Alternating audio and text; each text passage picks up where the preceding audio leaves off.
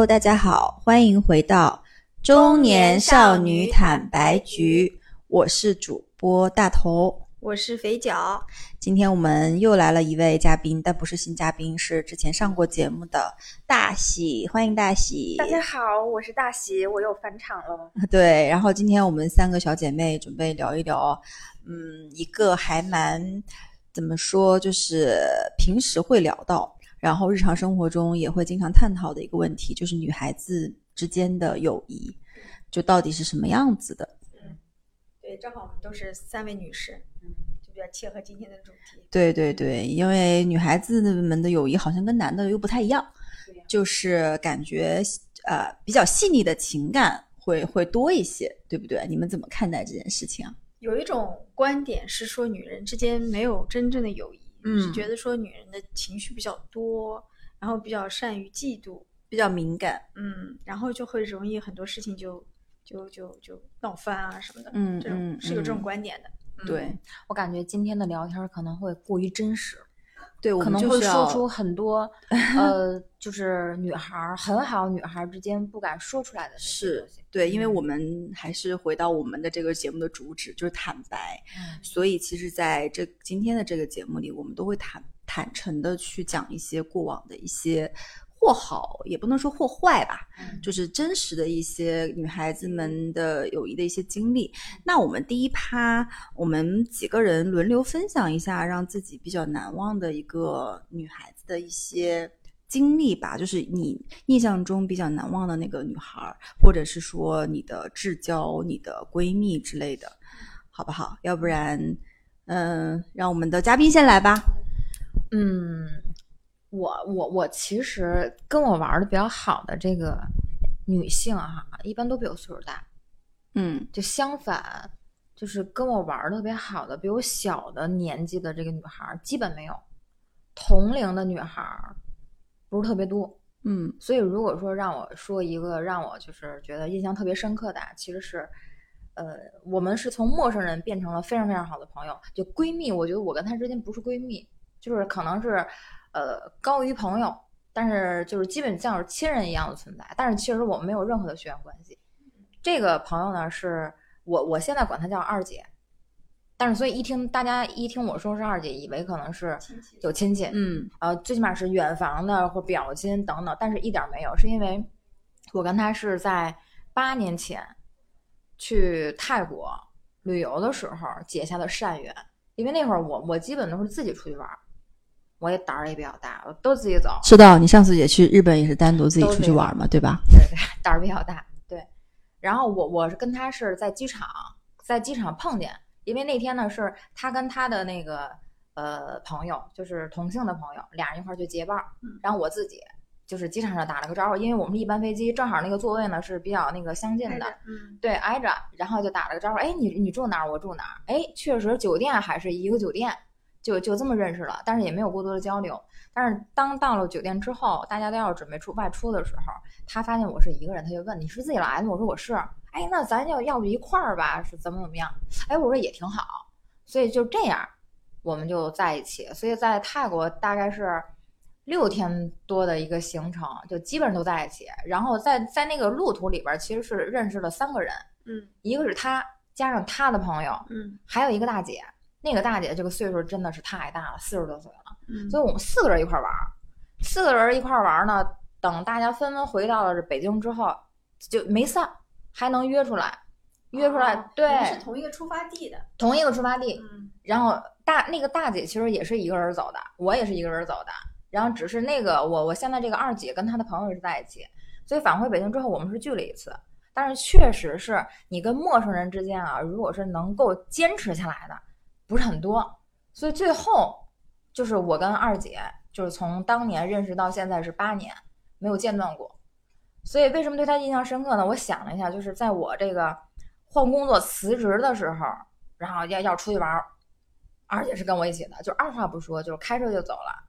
然后包括我生病的时候，呃，那一次让我就是特别印象深刻，因为我在北京的时候，我基本是没有说生过大病进过医院，但是那次确实是，呃，生病到就是晚上没法睡觉，然后马上就立马得送医院。就就就得就得输液。所以呢，我哥是送我去的医院，晚上在那儿跟我一块儿。然后第二天，因为我哥公司要有会，他得走，所以当天应该是晚上，恰好我忘了，可能是二姐给我发了一个信息或者怎么样，就知道我我生病住院这个事儿了。但是他当时在河北他朋友家玩儿，啊，我我说你不用管，我说我我哥在这儿，我说你也不用管。但是第二天早上，我哥应该是八点左右走的，他基本是九点半左右，嗯基本是九点半左右到的我的医院。啊，所以就是那那个是让我非常我我非非常感动，就是人家肯定是，嗯，我觉得可能是放放下了自己的事儿，然后知道我生病回来的，所以是的这种就是很难得，因为你跟他嗯确实是陌生人，然后因为这个可能两个人的性格也好，或者一些经历也好，非常投缘，嗯，哎，到现在相处下来。所以现在还是好朋友，对不对非常？好，因为我从北京来杭州工作的时候，就是第一年，呃对这个城市也很陌生嘛。然后十月是十月底来的，到了那个过年应该是啊几月份？一月份，她跟她老公应该是开车从北京来一趟杭州，跟我吃了个饭，在这住了一宿。第二天人家又从杭州开车回去的。哦，对，所以所以到现在一样，就包括比如前一段时间我家里遇上事儿也好，就我们俩也不是那种天天就是联系，就你感觉没事儿不联系，但是有事儿的时候他是他他他给你出的那个主意，或者他给你提供的那个东西，就是你当下那一刻就是需要的，所以这种关系呢，我觉得就是可是一个可持续的。但是你要问我说，我们俩之间这是一种什么感情啊？我觉得啊，可能不是闺蜜的感情。不是闺蜜的感情，可能真的是姐妹的感情，就是陌由陌生人变成了姐妹的感情。嗯，你说我跟他之间会有嫉妒吗？我我我坦诚的讲，我跟他之间没有，但是我跟别人之间可能有。下一个话题对，那是我们下一个话题。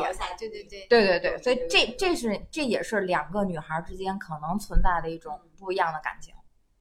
对，嗯，嗯，这个我觉得还挺难得的。很难得，嗯陌生人，那我说一下我的吧，因为你刚才说的是陌生人，然后成为这种好姐们儿这种的一个例子嘛。那我其实我不知道，可能女孩成长起来的过程中，你的同学，就是小学、初中、高中同学里面，呃，一起从小到大的这种，我我是有一个这样的一个好朋友的，就是我们两个是初中同学，然后呢，呃。就是从初中开始，就是一起玩儿，一起，甚至考试的时候互相抄答案什么的，然后还干嘛？一起吃饭啊什么的，就互相陪伴着成长起来。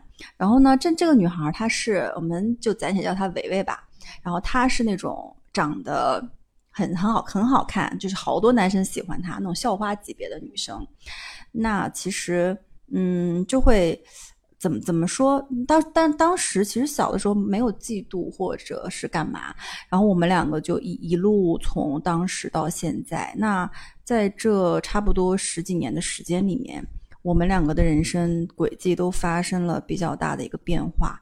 呃，像我就是离开了家到外地这边来工作，干嘛干嘛，他还在那个地方。但是呢，呃，我们两个都经历了非常多的人生的一些重大的怎么说至暗时刻或者是变故吧。嗯啊，有然后尤其是他，那他其实嗯会有，比如说像嗯父亲去世啊，然后妈妈生病啊，以及说一些呃被怎么说被被被诈骗或者是反正就是还蛮惨的一些经历，在这些时刻他都会第一时间来找我啊，然后我也会无条件的去支持他。那我就是在在帮助他或者是在关心他的时候，我从来都没有想过说这个关心或者这个帮助会不会得到回馈，就好像是那种已经有背靠背的那种信任跟友谊，是从小的时候，从你们两个还都是少女的时候建立起来的那种背靠背的信任，以及说像我爸爸生病这次在这边，然后让他在老家帮我办一些东西，我甚至都没有想到我的亲人。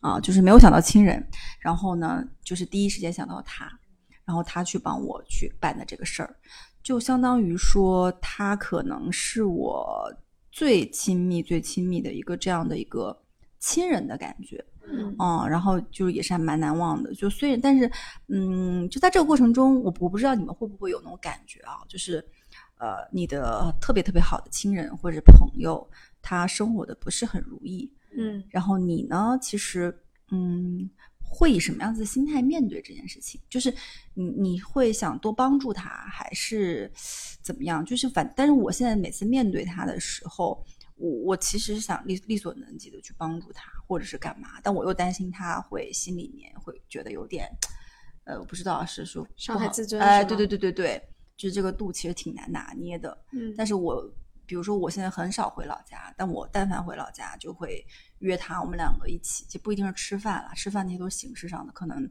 找个安静的地方就聊天，然后聊个通宵之类的。上次也是，我们俩走到一个澡堂子里 就见面，直接就开始泡澡，然后就聊聊到凌晨三四点，啊，这种，嗯，嗯。那我来分享一个职场里吧，因为其实工作的时间、上学的时间是挺长，但随着工作的时间变长，工作的时间就会超过上学的时间。那工作的时候呢，我也有遇到一个朋友呢，就我们俩属于风格迥异，我就比较的温婉，他就像个 男的一样，就是你也知道有那种假小子一样的女生嘛。那其实我们俩，我后来分析啊，我觉得我们俩的风性格是完全不搭的，但可能一起经历了一些嗯很傻的事情，就是很冲动的事情，嗯。包括还一起做过公司，就这种。嗯。之后呢，积累了一些革命的感情，嗯。去弥合了一些我们俩性格上其实根本就不不就比如说他这个人就比较，嗯，无对什么好像都就不大有所谓，然后就是那种很粗线条的人，呃啊，那其实我还是挺细，你也是粗线条 呀，对我我不知道该所以怎么说，你们的公司怎么办？对，就正好倒灶了。但是呢，是属于一起经历过这些事情以后呢，确实就像你们说的，真正的朋友不需要每天都聊天，是，但是在关键时刻，比如说他需要借钱或者什么的，就我觉得对女生来说啊，借钱的名单上的名字是就是最重要的那些是人，就是是，因为你现在不可能随便借钱给别人真，的真的，我跟你说，我就刚才说那个朋友也是，我们俩之间也是这样的，就是他问我借钱，我真的二话都没想，对，就把所有手上的钱盘给他，因为当时刚刚手上没有现金，就是这种不用去想。但是亲人讲道理啊，都我都不会都不会，对，除了自己亲生父母，社会太复杂了，有很多事情。你不放心把你辛苦赚来的钱付诸都嗯流逝嘛，就是对吧？对对，是。所以其实我觉得能在借钱名单上的朋友，是真的是不赖的而且这种关系是说，你借给他钱，即使他未来不还给你，你也能接受你也能接受。你做好了这个，他可能有什么变故，他不能还你钱的这个准备。那我主要看钱的金额，金额数量过大，借钱的那个人。跟别人借对吧？对，就是是这样。呃，二姐，我刚刚提到二姐，就是因因为我没有遇上那个那个，还没遇上说有事儿到借钱的那个程度。但是如果说我真的有那一天遇到什么事儿了，嗯我第一反应要借钱的人，除了我，除了比如说我哥以外，可能他可能无条件的就是给我了。但是除了这这种之外，我第一想到朋友可能就是真他，的真的，哎，我觉得说到借钱这个点，真的还蛮检验，因为我是那种。我是那种就是一般不会张嘴能求别人的人，但是一旦张嘴，就是这个人是我是真的需要，但是这个人一定是我能张得开嘴那个人，就是这里边就会有很多考量了，就是你的亲人有的时候你张不开嘴。我不知道你们，你的亲人就是是关系再好的亲人，你有时候也有张不开嘴的时候，是，包括你的同事，你嗯更可能张不开嘴；你的好朋友也有张不开嘴的时候。嗯，所以，当你要去借钱的时候，你要想到的那个人很重要，很重要。是的，对，所以借钱变成了今天 验证朋友谊的真正的关键标 志。对，你知道，就是经常会发生那种，比如说有朋友要买房，他借你钱过桥一下嘛，嗯嗯但其实那个数额不算小的，是不算小的。有些朋友是指你觉得连借条什么也不太需要，就是这种。嗯，是，然后但是，哎呀，反正借钱这个，我觉得我们可以再去讲一期，在借钱的这个里面一些比较有趣和一些比较拉扯和撕逼的一些事情，倒还蛮多的，就是借钱的人种种，对吧？林林种种的。那我们接下来，嗯，我不知道你们知不知道，说有一个词叫做雌竞，就是雌性的雌，然后嗯。竞争的竞。嗯雌性之间的竞争对对对，你可以简单这么理解。嗯然后，其实为什么讲到雌竞，就是我觉得可能比较关键的，就是女孩子的友谊的一个话题，就是妒忌跟攀比，它是不是真实的存在？因为就是雌竞，我觉得你们可以大概这么理解啊，就比如说今天这一群人，啊、或者是今天我跟我的男朋友出去的时候，我就下意识的，可能呃，我在逛街的时候，旁边走过了几个美女，我就担心我男朋友会回头去看那个美女，就这种这种心理啊。但其实人家美女并没有做什么，是你自己心里臆想出来的，她在跟我竞争，嗯，懂吧？就是我自己把自己放在那个竞争的那个场子里面，是这种感觉，你们有就是就是能能能理解吧？然后这个呃，然后大家就会说，其实雌竞会是一种女性之间的内卷。那有雄竞吗？有，就雄，因为雄竞就很正常嘛。那也有雌雄竞呀。有啊，但是你不觉得雄竞就是，比如说职场里的这些呃男性或怎样，他这其实个词这个词是谁谁发明的？我不知道，反正就是网上我看到了，就有听到一些呃节目里就在说嘛，我就今天在讲这个就想起来了，就雌竞的这个词，它是说呃拼的是女性的基因价值、生育价值、观赏价值跟情绪价值。明显就是从嗯雄性视角给出来。对，是，所以大家会认为这个词，对这个词，反正我们对它的意见是就没有有点大，对对对，我我有点大啊。然后他们会觉得是女性自己刻意把自己放在一个嗯男性在观看你的一个视角上面去。坦白说，其实是为了雌是的性为了得到雄性的呃关注是的和资源。对，虽然有的时候啊，现在有非常多的女性主义的一些独立女性的发言，但是嗯我觉得不得不承认的一点是，今天女性在去做一些事情的时候，她的确是非常的在乎男性对她的一个观感和看法的，所以才会有“雌竞”这个词。你所有的稀缺的赚钱也好，社会资源也好，男人也好，这都是资源，大家都是在抢夺的，所以会有“雌竞”这个词啊。反正我不知道，就说的远一点，就是讲到这个词，我觉得还蛮有趣的，在在在做这期节目的脚本的时候。然后呢，那就我们讲一下，大家觉得说，在我们女性的友谊的小船里面，这个妒忌跟攀比是真实存在的吗？并且分享一下。存在存在。我啊先说啊，呃，刚才说那个雌竞啊，嗯就是，呃，对于我对于我个人来讲啊，我从来我我我跟女孩之间的那个攀比也好，妒忌也好是有，但是从来没有因为说我需要因为一个男人，或者我因为某些男人的眼光或者男人的诉求跟需求而产生这种所谓的雌性，我是没有。但是我确实跟一个非常非常好的，也是认识很久的，在职场里呃算是交到的第一个非常好的朋友，我内心对他是有过妒忌的。嗯，但是你到底是妒忌他什么？能力还是什么？会有会有会有，因为嗯是这样，因为我我刚毕业的时候呢是没有自己住，是跟家人一块儿住，嗯所以也没有遭受过那个特别穷困潦倒的那个时候。但是后来慢慢大了以后呢，就想出去住，出去住就是你找人家一起一起租房子嘛。所以当时正好是跟那个朋友俩人一块儿住租房子，所以我们在一块儿生活了很多年，就是我一直是我们俩在一起住，一直是我们俩，无论住在哪儿都是我们俩在一起。所以呢，这种感情呢也慢慢建立了。但是每个人的职场发展路径是不一样的，他可能就是慢慢慢慢的选择跟我不在一个公司跳槽了。那一旦跳槽之后，他可能就会有，比如说一个收入上的一个提高，对吧？嗯然后有一个呃更好的一个公司的一个光环、嗯嗯啊，收入的提高，公司的光环带给他带给他的是他，比如说外在的东西，因为他他他的经济能力强了，那他外在的，比如说衣服好好，哎，好也好，变美了，对，但是也没有奢侈到那个程度啊，嗯因为人的性格他不是那样的。但是，所以这时候呢，我还在原来那个我们嗯相识的那个公司，但是也不差，也非常之好，但是拉出了一些差距。嗯差距之外，我现在回忆啊，内心有过非常险恶的想法，嗯，我我觉得这个不回避啊，不回避啊不回避，所以当时第一反应是说，哎呀，内心的 OS 是说，他能力可能没有好，咋就挣的比我多了呢？就是这种，哦，就这个就是险恶了，是吧？我我我觉得险恶。我以为多险恶，我好期待险恶。就比如说 明天我在他们家门口给他弄一个垃圾，让他一下踩踩到那个垃我们住一起，圾，我们住一起，我们住一起，因为你肉眼可见的是，他有一些，比如往他的水里面放盐之类的。我以为是这种险恶啊没有没有就是自己产生了负面的想哦邪恶的想法而已因为是很好的朋友，你说在一块儿住了很多年，是俩人在都是在一起是吧？然后哎，你就觉得说哇，这这这这他他这能力可能没有没有比我好，那为什么就挣的比我多了？嗯，为什么说？你看他现在孩子出去又又做睫毛又做指甲，这是不是？这是在说我吗？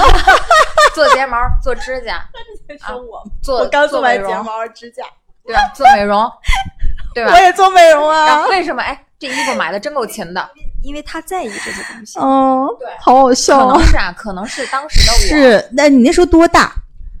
嗯，我觉得多大很重要。刚工作二四五，那那那是还蛮幼稚的，就是会因为做睫毛、指甲这种事情，会因为表面的东西，嗯，当时会因为，当时会因为，对，所以呢，那段反正我我我我我在想，因为跟他吧也算是，呃，就在我的那个女性朋友那个 list 里边儿，他是也是排的比较靠前的，嗯，然后确实对他产生过一些不服气，邪恶的想法，这个不服气就是来源于你觉得你嫉妒了嘛，嗯对吧？你嫉妒他，但是这个完全不会是因为这个男的之间，男人、嗯不是这个视角，就纯粹女孩之间的，你羡慕人家了。但是你反过来到现在再去看这件事儿的时候，你再再再跟他聊，再跟他聊天的时候。其实就很难有这些东西了，就没有了。嗯就是你是希望释他好，怀了，但是现在呢，我我我刚才坐这思考了一下，你现在的释怀是因为是不是你比他好了？是因为他也能随便做睫毛了。是吗？你觉得是吗？有可能，因为他现在的状况，我自己觉得嗯，没有我好，因为他自个儿开公司去了，但是他开的那个公司，在我在我看来啊，还那个还不太稳定，因为现在这个情况不太好，他不太稳定，所以你觉得你释怀是真的你自己释怀了，还是因为他现在没有你好，你所以我在才释怀想这个了？问题。我我在想这个，所以我我非常坦诚在讲这个事，嗯我在想这个问题，就有可能嗯。并不是真的我，是。我年纪到到这儿了，我释怀了，对，有可能是我我觉得我赢了，嗯嗯嗯。啊，所以这这有可能是，所以我现在不敢笃定是说，因为我年龄增长，然后他是我一个很好的朋友，到现在，我真的对这个女女孩之间的这种比啊什么的释怀，可能真的不是。特别好。如果今天他的公司做大做强了，你又开始，就是不是做睫毛可以？对，那是不是 你也要做公司去了？我我是也有也有这个那想法？它是激励你进步的一个这种哎，对重要的因素啊对，，所以说人跟人就跟秋不一样。刀鱼的男朋友一样呀。对，就就是可能是因为这种这种比吧，内心的这个较劲，嗯可能会嗯让我哎就越来越好，但是也有可嗯能是、也有可能会发生说，因为你这些妒忌什么的，你可能走上其他的不好的路，这有可能，这就看大家自己的选择了。对，嗯，可能你看我我这个还是一个比较我觉得善良的人，哎，但这个我觉得其实就是就就大喜有这种想法，我还挺意外的，因为她是一个看起来平时大大咧咧的，就是情绪非常非常的粗线条的一个女孩儿。嗯然后她还有这种，我觉得就还挺意外的。像我这种情感非常的细腻跟敏感的女孩儿，嗯我就经常嫉妒别人呀，我就我就承认啊。然后我就，而且我就我觉得女孩儿是不是东西就嫉妒的很肤浅？就你比我有多少钱这种东西，我不会嫉妒啦。就是，然后我我会嫉妒是，比如说，你看我们两个一起健身，为什么你就比我瘦的快？我吃的明明没有你多，那也是很无聊。你吃的不是，那没有你听我说嘛。就像之前我跟那个这个肥脚，我们两个不是之前有段时间一起健身嘛，然后呢，我感觉他那小胳膊小腿儿他也没有劲儿，他用的力气也不大。但是呢，他就变瘦了，但不是说就从他那个维度变瘦了多少斤啊，有了训练的痕迹，不是痕迹啦，反正就是会变瘦。然后呢，我说我呢也也就是那个就是 work hard play hard 哈，然后我我怎么就没变瘦？其实我心里就会有点小妒忌，但是我没有跟他说啊、但是就是就是类似于这种的东西，我我就经常会有。哦，然后呢，嗯、我我我曾经自己就是就自责过，说你怎么能有这种想法？嗯就是说这有什么好嫉妒的？你不应该有这种想法。但后面其实我也慢慢的看了一些其他的一些书，或者是等自己慢慢再成熟一点，就会觉得说这个就就其实首先我有这个想法，或者你有那个想法，嗯这是正常的人类的一个正常的反应，就是我们不应该回避它，我们就是应该正常的接受它。对，但点是说，今天你去嫉妒他的这个原始的这个初衷，你是希望他更好，还是希望它变坏？就是嗯其实我们在嫉妒的同时，并没有希望说，比如说我说肥脚，你为什么瘦的比我快？我并没有希望说你明天给我成为一个一百五十斤的胖子，嗯对吧？我只是说在怪自己。其实我觉得嫉妒的本身更多的不是你把这个东西责怪到别人身上，更多的是因为你在恨自己，嗯，或者是你在争啊、在觉得自己不够争气，觉得自己不够努力，嗯所以才会有这种情况的发生。然后嗯我的就我的看法就是，我觉得反正如果有这种情绪，就是我们的听众就不要回避。如果你有，比如说你觉得你的闺蜜或者你的什么朋友比你好了多少，你有，我觉得甚至你可以在比如说跟他吃饭。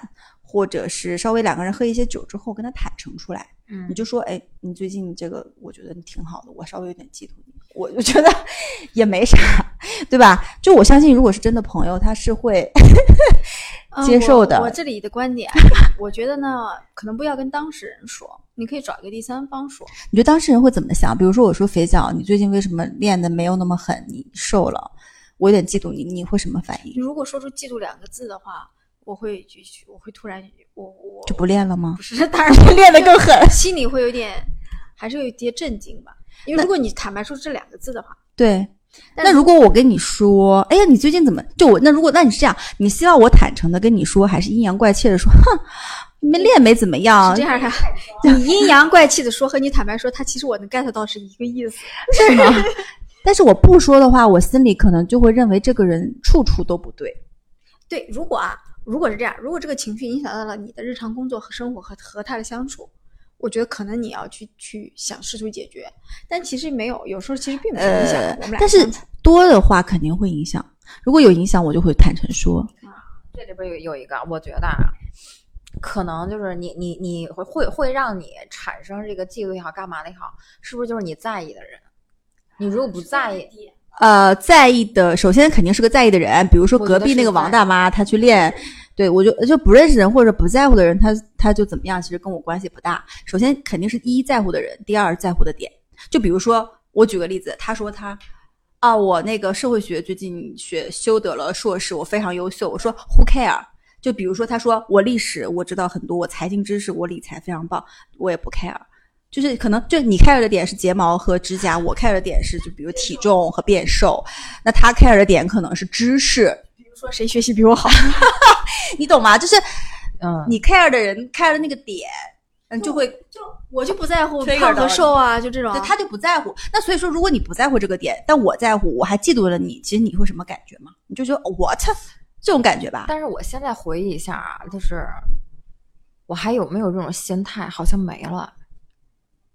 真的，我我我我为什么说是不是在意的人呢？你你就是放放眼就是整个，比如说现在的，现在我我身边的这些同事或者什么的，我是一丁点儿没有，我我非常坦诚，因为你不在乎他们。我一丁点儿没有。我说的对吗？你不在乎他们。对，所以我刚才那个点是说，你你你是不是在乎那个人？是是，我现在一丁点儿没有。然后现在让我在想，我我跟我好朋友之间，我在想，我嫉妒他们吗？也没有，我不知道为什么就没了。但是你要说我我我我我那个，比如说跟我分开的那个朋友，他现在他自自己去开公司了，去干嘛？我还我还还还还较劲吗？可能也不较劲了。为什么？因为他跟我不在一块儿了，嗯，那是不是肥脚距离了？肥脚觉得呢？觉得啥？就是嫉妒挺正常的呀，我也会啊，而且我不是只会嫉妒别人学习比我好呀，长得好看我也嫉妒呀，因为我长得丑呀。可是长得好看，你什么人都记住，还是当然不会，那我去嫉妒章子怡有个鬼屁用？嫉妒嫉妒他对呀、就没有用，就肯定是因为这个人天天和你在一起嘛。嗯，你比如说啊，比如说我们俩走在一起，我们俩对我和大头走在一起，然后迎面走过来的，在我年轻的时候，我现在可能不在乎了，在你迎面走来几位男士都在看他，我觉得我以我的敏感，我一定会 get 到大家为什么看他的。那你会嫉妒吗？我会啊，那你嫉妒的情绪能维持多久？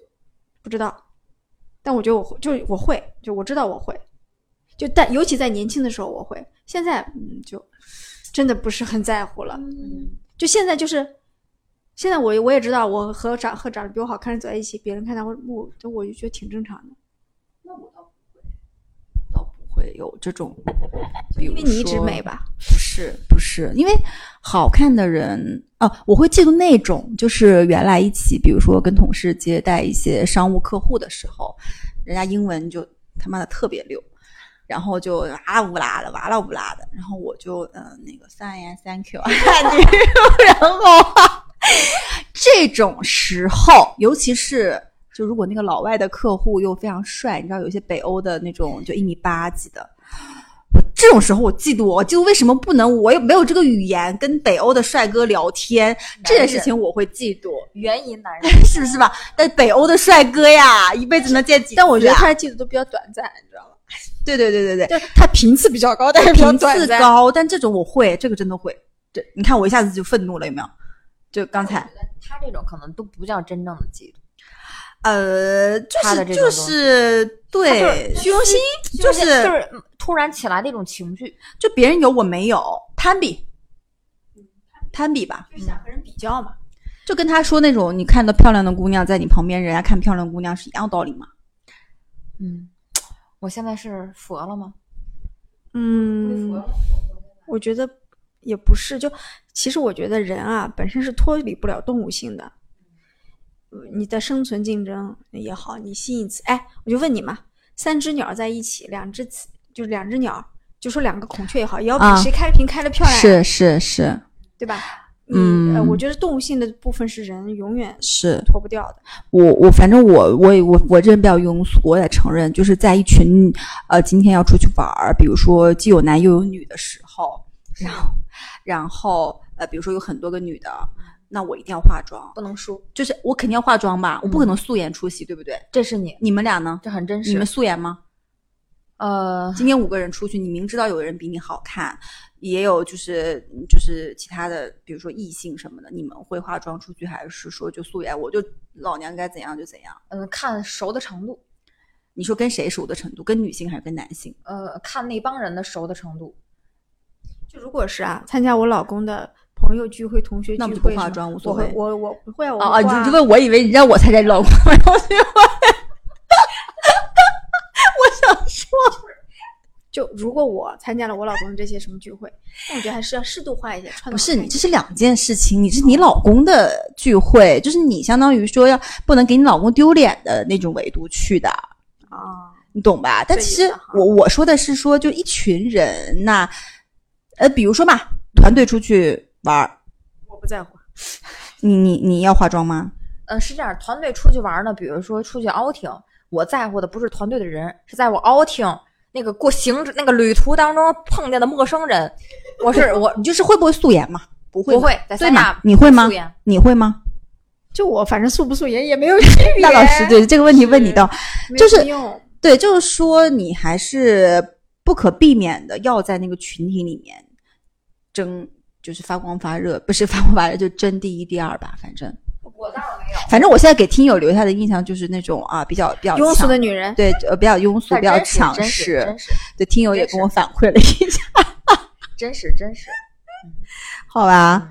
那肥肥脚，你作为社会学的这个专业的人士，对吧？硕士，你怎么看待友谊这件事情，或者我们刚才讲的妒忌、虚荣这些东西？首先啊，我要给大家一个观点啊，就是人出生你好好说话，你不要天天搞得跟那个什么刘刘琴教授一样。就人出生之后啊，我们都要必须要经历一个过程，叫社会化，因为人是社会动物嘛，对吧？就所以你就必须要社会化，说了两次社会动物，就是社会化的第一步是你在你的家庭完成的，后面你是进入学校完成的，在后面你可能进入社会完成的。你不要觉得你的某些观点，哎，我不是为了男人或者什么，哦，我没有，有些是在社会化过程中，这个观点内化成了你自己内在的观点。就是比如说，有些女孩就是觉得，啊，女孩就要就是要好看嘛，这个观点是谁给她的？是大众传媒，是社会可能是这样灌输给她的，但是她把它变成自己内生的观点，这个才是最可怕的。我觉得，所以女性解放是一个亘古不变的话题啊。虽然在我国女性解放程度已经在世界范围内还算不错了，对，先写撇开一个题外话啊，但我同意，就是刚才那个大头说了一个点，就是嫉妒也好，虚荣也好，或者一些攀比也好，可能源于自对自己某些方面的不满意、嗯。不自信，嗯，或许自卑，是。是，对吧？会有的，会有的，会有的。就你把这个东西外化了，硬是嗯投射到别人身上了，比如说我为什么嫉妒人家长得好看，或者因为我一直以来的不是人设吧，就是风格，就是一个闷头学习的人，然后不太注意打扮，不太注意外在的包装。但是等我大了以后，我发现，哎，好像这个事情还挺重要的。但我我已经晚了，没得救了嘛。但我会嫉妒别人长得比我好看的人，尤其在我身边走的人，是因为我没有这个这个点。啊、对我我觉得我在分析自己啊，就是我我是我我觉得我没有这样一个武器，或者我在这方面。呃，是我的短板，但我又不想改变。然后别人有的时候，我就我好，我可能第一我好羡慕他，但这种羡慕就变成了一种比较极端的情绪，就是嫉妒嘛。嗯嗯，我我我在听那个肥脚讲的时候，我在认真思考，我现在嫉妒什么？我想了一个点，我现在嫉妒的不是睫毛跟指甲，也不是包儿，呃，是也不是钱扫黑风暴谁看的多？不是。我在想，我我嫉妒应该是找对象这个事儿，可找对象这件事怎么嫉妒呢？就是就是我我我因为我在想，是以什么为一个我我在我在努力的想，我现在就是我嫉妒什么？是但是我现在我真的，我现在真的说不出来我嫉妒什么，我不知道了已经。但是我在想，你不用特意想说你一定要嫉妒出什么东西对，。我就还没有没有，对我就没有对对我激发不起我去嗯嫉妒别人的那个心气儿了。我我不知道为什么，嗯，但是我后来想了一下，如果今天我找一对象，这个对象跟朋友对象拉出来，我可能会、会有嫉妒的，嗯，觉得朋友的对象更，帅啊什么的。会有会有你会你会这样是吧？会。我我在想，我应该会，但是现在因为我没有啊，嗯，没有，我在我在假想，但是是我觉得我我我会因为这个嫉妒。嗯，好吧，那嫉妒反正这个话题我们先聊到这儿，好不好？那我们最后一个话题，就我觉得也是就比较尖锐的一个问题，就是大家觉得女孩子之间的真有真正的友谊吗？就女孩子之间的友谊是什么样子的，以及说职场里面有没有真正的友谊？啊，然后那我先说一下吧。首先，我觉得女孩子之间肯定是有真正的友谊的，这个是不用说的。但是女孩子之间的友谊，她会感觉就像我不知道，可能是我的一些背景的关系，我觉得她是一定是要共同成长和共同扶持走过来的，才能形成真正的友谊，就不是说那种吃吃喝喝，嗯呃玩玩乐乐的，嗯就是只经历好没有经历过坏的这种。嗯啊，所以我觉得真正的友谊就是你们要去面临一些考验，比如说一些困难和争端的时候，你们两个能不能一起去跨过去？嗯然后我也觉得，不管是在女孩和女孩之间，还是说友情、爱情、亲情，我觉得都有可能是不纯粹的。爱情和亲情也有可能不纯粹，也有可能它不是真正的那个东西。那所以就也不只局限于说是不是友情里面。所以我觉得，但是有的时候女孩子的友情，我觉得也可以非常简单和单纯。然后呢，有的时候可能很复杂，就是大多数你们想一想，我们跟某个女孩子开始要好、有好感的时候，都是因为非常简单的，比如说我们一起爱吃一个东西，喜欢追一部剧，有一个共同的兴趣爱好，或者是一个共同的偶像，比如李承铉之类的。然后我们成为好朋友，但是如果你从好朋友到真正的那个朋友之间，是一定要经历的一些这种至暗的时刻或考验的。那在此之后，你们两个都，我我不能这么说啊，就见过了对方的一些阴暗面吧，或者是比较狼狈的时刻。和一些人性的一些脆弱的东西之后，你才会能真正的卸下防备，去嗯跟他成为一个这种至交，或者是相处下去。这是我的观点嗯啊、我现在走过来的好朋友，我都觉得也都是经历过这个的，没有经历过的这些的，在我看来，可能就还不是真正的朋友，只是玩伴嗯而已。对，我觉得呢，我有个观点啊，就是我觉得不管友情和爱情，我们有经常会说到“门当户对”这个词嘛，它其实不是说以某些物质的条件再去挑选别人，嗯但是你比如说你跟这个人好的时候，其实你会有一些考量了。但你这个是不是比较局限在？就是我觉得可能是比较局限在职场这个场景里，可能因为职场里面的确就玩的好的，可能对，因为职场比较门当户对吧？对对对，你比如说，我应该不会选择特别富有的人当朋友吧？我想想，我不知道。但你知道吗？就是比如说，当我们两个的经济收入不在一个 level 的时候，我们俩可能的话题、消费观、价值观可能都没办法聊到一起去。这个我，我有我会觉得是不是说要要考量？其实不止在职场，嗯呃，就是因为因为我我我我跟大家聊这个分极度的坦诚，就是我的那个朋友他可能也不太会能听得到啊，我讲一个也真实的哈，嗯、我有一朋友，你说要好吗？怎么叫要好？认识也有，我毕业多少年到现在就认识有多少年，将近小十年。我当实习生开始的时候就认识，到现在一样。但是你说如果把他跟我拉出来这个差距啊，那不是一星半点儿。为什么？是因为我就是一上班的，他是王思聪，对就我们抛开家庭啊，我们抛开家庭不谈，就谈自自己个人，我就是一上班的，我就拿的是那个工资。但是我朋友不是，我朋友他是从一个上班的变成了一个开公司，然后外加现在开着会所的人，然后买了玛莎拉蒂的人。我无法和他成为朋友，他太富有了。你说，所以嘛，就是这种是职场认识的吗？可能不是，已经变成了生活的朋友。你说我们俩好吗？也很好，就是也也也很好。但是我内心里边，他不是我的那个名单上能借钱的那个人。他有钱吗？他有钱，玛莎丽的开着两个会所开着，啊，然后每天呃我们也也也也约也吃饭也玩什么，但是不是我借钱名单里的那个。我相信他也不是把我放到了他第一梯队的那个朋友。啊，我很真诚的讲，但是我这么来讲啊，他的第一梯队里的朋友，一定是他心里边极度好的朋友吗？也不是。同样，他跟他玩的好的人也开着玛莎，也开着会所，但是那个只是他的玩伴，因为他们那种之间的那个竞争、那个比的那个心气儿可能会更高。就我知道的啊，他现在就是，呃，在在他的这个顶顶层的这个圈子里边那几个姐妹，我没当着他面讲，就是塑料的姐妹。为什么？因为有利益的冲突。比如说俩人，你你拿五十，我拿五十，俩人一块儿去干点什么，这里边就有利益的冲突。但是，一旦这有这利益的冲突时候，他们俩就是没有办法说极度的像我们这样坦诚的把这个事儿说出来，不会，可能就是一拍而散。但是，确实前两天就发生这么一个事儿，他跟他那那那个层面的姐妹一块儿搞一公司，搞着搞着散伙了，确实非常短暂。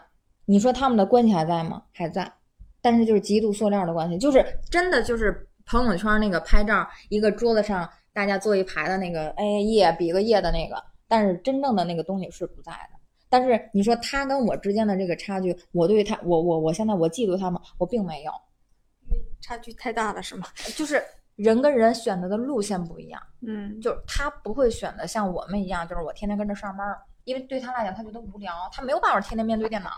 但是对于我来讲，我也不可能选择他那条道路。比如说我出去折腾折腾这那，对了，我我可能也不需要，可能也没有那么远大的志向嗯啊、所以对于这种情况下，我也不嫉妒他。但是他现在那个圈子的那个层面，其实塑料的成本会很高，嗯，但反正我是觉得啦，就是。就是你，嗯就是嗯，也不能说这个事情没有那么绝对，没有绝对就是我一定不能和经济收入有差距的人在一起做朋友，但是可能嗯大部分的你的朋友都会和你差不多。嗯，是的。然后我觉得，比如说，不知道最近不是有个大火的剧，也不是大火吧，反正就是还蛮争议的，叫那个《北辙南辕》啊，就是冯小刚拍的北京的闺蜜们的，就是像北京版的《小时代》吧，据说是。圈里的，呃，怎么说？就是可能我说这话有人会喷我啊。我觉得这个是站在男人男权主义上去拍的，他们认为的女性之间的闺蜜情。其实并不是呃真的闺蜜，情对对，就是就是性格里表现出来是那种北京大萨蜜的感觉，就是北京那种感觉，就像你这种性格。然后今天哎，我以为王珞丹演的那个人就很有钱嘛，我动不动就要投呃拉朋友入股，而且你不用出钱，我替你出钱，赚了算你的，亏了算我的。